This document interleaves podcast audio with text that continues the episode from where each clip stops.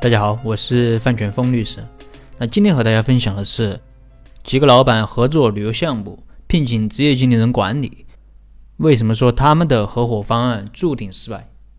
那这是最近的一个咨询，呃，客户来找我说他们想合伙投资一个旅游度假的项目，一共有七个人，其中一个是当地的大老板，那身边有很多资源，另外呢几个都是他朋友啊，也是做生意的。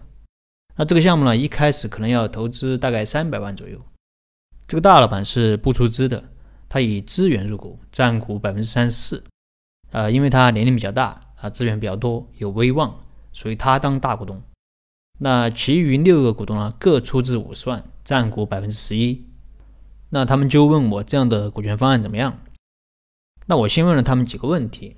第一个是，你们七个股东是全职还是兼职？啊，在公司担任什么职务？怎么分工的？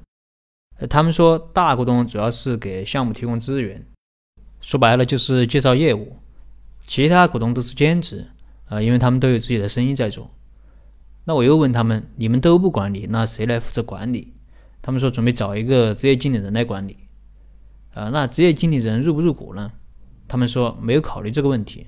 啊，如果职业经理人干得好，可以适当的给一点。那听完他们的介绍，我说，如果按照这个方案去做的话，估计这个项目想要做成还是有点难度的。为什么呢？第一，你们公司呢没有核心的大股东，从股权比例来看，第一大股东占股百分之三十四，那这个比例有点低啊。关键是第一大股东还不出资。我们经常说钱在哪儿，心在哪儿。完全不出资的话，这个项目你会不会上心？是随便做做，还是真的投入时间精力？而且从客观上来说，大股东本来就有自己的生意，那时间上、精力上可能都不允许。第二，六个小股东占股都是百分之十一，呃，虽然说都要出钱，但是出的都不多。如果公司赚钱了还好，但是如果公司遇到了困境、亏钱了，谁来操心？可能大家觉得投的都比较少，也不愿意花太多精力来搞。啊，因为如果你花了精力来搞，而别人不花精力。如果你把企业搞起来了，啊，但是你的股权比例只有百分之十一，和其他人是一样的，你会不会觉得不公平？如果你这样想，你还会不会来管这个事儿？啊，那最后的结果就是大家都不愿意来管。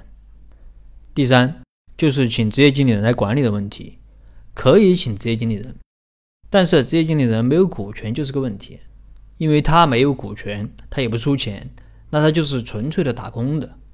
那公司干得好，赚了钱跟他没关系，亏损了跟他更没关系。那他还会不会用心来做这个事儿？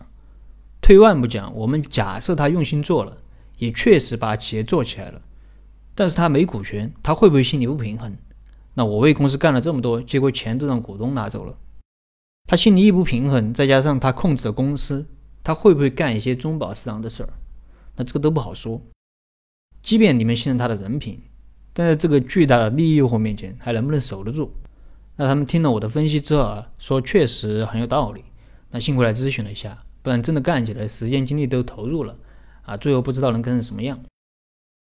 那说到这里啊，如果你也遇到了类似的情况，我们该如何去设计股权呢？